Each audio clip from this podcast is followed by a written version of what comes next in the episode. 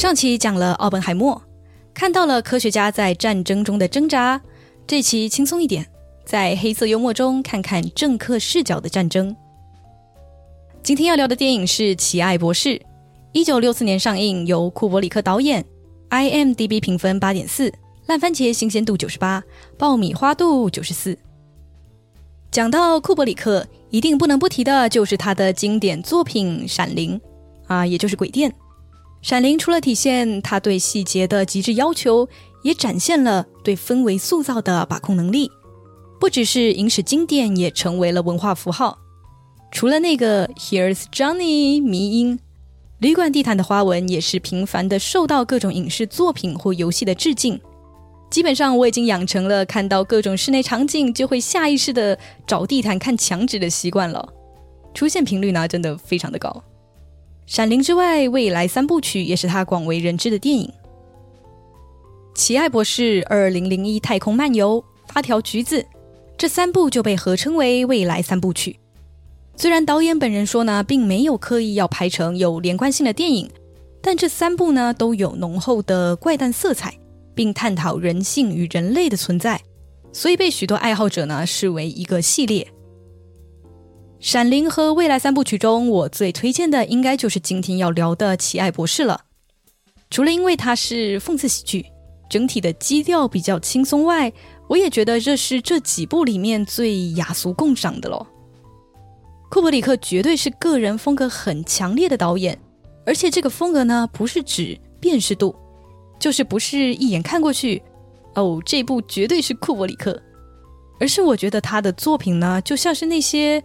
沙龙香水，闻起来会觉得哇耶，太有层次，太特别啦！但是不一定会想喷在身上。就是虽然很多都是很有名的经典电影，但绝对不是所有人都会喜欢。要看有没有对上那个调调。我自己和库伯里克电影的奇妙冒险，在讲完电影后会提到。在那之前，先来看看奇爱博士讲了个怎样的故事吧。接下来会讲到剧情，还没看过的朋友赶快暂停，亲自去感受让人不禁莞尔一笑的黑色幽默吧。奇爱博士是三线并进叙事，一条是突然发动战争的杰克将军与试图挽救的副官，再来是在运核弹的战斗机，最后是总统与官员的作战室。在美苏冷战时期，美国设计了复仇式的核爆机制，也就是当苏联轰炸美国时。将军可绕过总统，直接下令二十四小时在空中待命的战斗机去轰炸苏联。这样的设计除了是威吓式的军备，也是万不得已时玉石俱焚的最后手段。不料，一位将军却突然毫无征兆地下令战斗机轰炸，战争突然间就一触即发了。美国总统得知有数十架载有核弹的战机就要轰炸苏联各地，紧急与官员们召开会议协商。也通知了苏联总理，结果却得知对方也有复仇式的核武，在受到核攻击后就会自动引爆，使地球在接下来的一百年都被辐射云笼罩。这下两国首相都慌了呀，毕竟没人真的想弄到鱼死网破。但是最终呢，还是有台战斗机投下了核弹。木已成舟，官员们面面相觑。这时候，前纳粹科学家奇爱博士。提出应该修建地窖，让精英政要们入住。而为了延续人类种族的 DNA，每个男人就配十个美女吧。语毕，大家好像突然都爱上了那颗核弹，众人也都哄笑起来。作战室里充满了快活的空气。我看完的第一个感觉是荒诞，但好像又极度现实。其中的每一个点展开来讲，都能找到讽刺的地方。像是战争，好像就是少数人的博弈，而他们不论是输是赢，都能全身而退。还有美苏间的冷战，居然是因为真的要发生战争而破冰。再来是这部的电影布景，尤其是战争式哦，被认为是影史经典。这个部分我比较外行，不能说是完全看懂。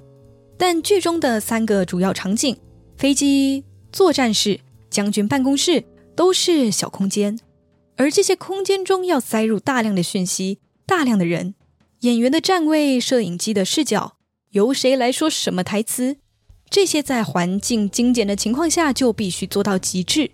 在究竟核弹会不会爆炸的悬念下，制造了一种忙碌但又有适当留白的氛围，能感觉得出来导演的功力啊！我现在想到这种在有限空间里展开的电影，应该是《十二怒汉》和《彗星来的那一夜》，这两部呢也都很优秀。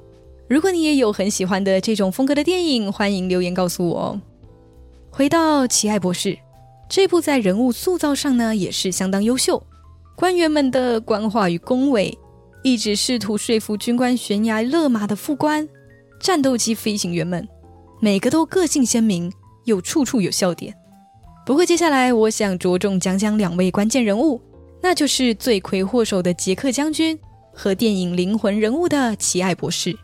首先是电影中发动战争的杰克将军，他说战争太重要了，不能交给政客。于是，就如同名字的 Jack Ripper，他成为了开膛手。虽然这个观点听起来也是不无道理，但这大概是他讲出来最清醒的一句话了。因为他突然发动战争的理由吧，是对人体体液的莫名执着。他认为二战后出现的氟化水就是共产势力的阴谋，目的是要污染美国人民的体液。不过，话说什么是氟化水呢？其实就是在饮水中加入能预防蛀牙的氟。美国在五零年代左右呢就开始这项医疗政策，这也被美国的疾病预防控制中心列为二十世纪十大公共卫生成就之一。不过这项政策呢也有不少的争议，像是氟摄取过量可能造成的疾病啊，或是这样对预防蛀牙到底有多少效果等等。其实抛开这些，光是哪天政府突然宣布我要开始往水里加东西喽。就还是不免会有点担心吧。就算在科学上证明成分和剂量对人体无害，呃，但毕竟科学也不是真理，是会因为新的发现而一直在变动的。像戴奥星就是个蛮血淋淋的例子哦。在人们开始注意到戴奥星的危害后，才开始禁止生产已经大量制造二十多年的含氯芬的杀虫剂、除草剂等等。当然，我的意思呢，不是说要怀疑一切的科学标准。只是说疑虑是一定会存在的，而当这个疑虑转为阴谋论，这种偏执就可能造就杰克将军那种人。而更讽刺的是哦，很多时候对自己国家的不满，可能会因为强烈的爱国情怀等等原因，转而认为这些问题是所谓的敌方在暗地里的操作。杰克将军这个角色真的是设计的非常好，如果单纯把他设计成很激进或是疯了。就不会呈现出这么好的效果。他是疯，但也要疯的逻辑自洽，这个真的是荒诞又现实。再来，《奇爱博士》这部电影就叫做《奇爱博士》。我原本预料博士的戏份应该不少吧，但实际上呢，他一直是战争式的人群背景，直到电影中后段才终于正式登场。他的形象呢非常有特色，是坐着轮椅。脸上挂着僵硬的笑，整个人就是一种诡异的不协调感。而虽然他的戏份不算多，但绝对可说是真主角。除了提出让老白男们都满意的愉快弟弟生活，呼应了电影副标题的“我如何不再担心并开始爱上炸弹”，还有就是结局的“我又站起来啦”。在电影结局的地方，他本来就不受控制的右手，在核弹发射后直接放飞自我，开始不由自主的要做出纳粹的敬礼手势。之后他越说越激动，直接从轮椅上站起来，大喊：“我又站起来啦！”然后电影戛然而止。这个结尾我当下有点错愕啊，结束的好突然呢。但我后来想到，这会不会是指当美苏两国互为假想敌，甚至是真的打起来的时候，就是另一个极端政权得利的时候呢？最后来说说电影中无处不在的，嗯，暗示。这个呢，我在看的当下其实没有注意到，是后来查资料的时候才看到啊，有这一层设计的巧思啊。从电影开头两台飞机连接加油的画面。到作战室设计上的这个子宫的意象，还有结尾奇爱博士站起来后，紧接着的一串爆炸的蘑菇云。至于为什么要加入这个元素，我觉得可能有三个原因。第一是这部登场的角色除了一个女秘书，全部都是男性。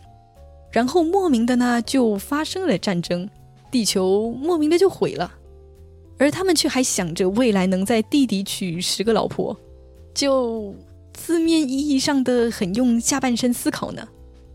那第二个原因，我在想可能是战争，或者是说斗争的欲望，就是人类的一种本能的行为。而当这些决策层毫无抵抗的依据本我行动，那地球很容易就烂掉了呢。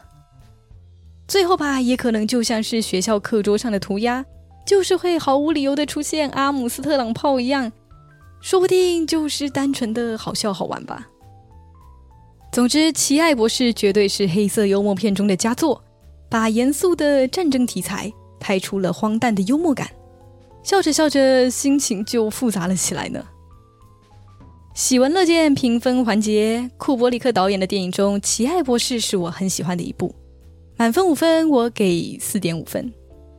通常这个时候呢，节目就要结束了，但是库伯里克的电影刚好与我的观影之路有微妙的量子纠缠关系，所以接下来是和《奇爱博士》无关的我的闲谈时间。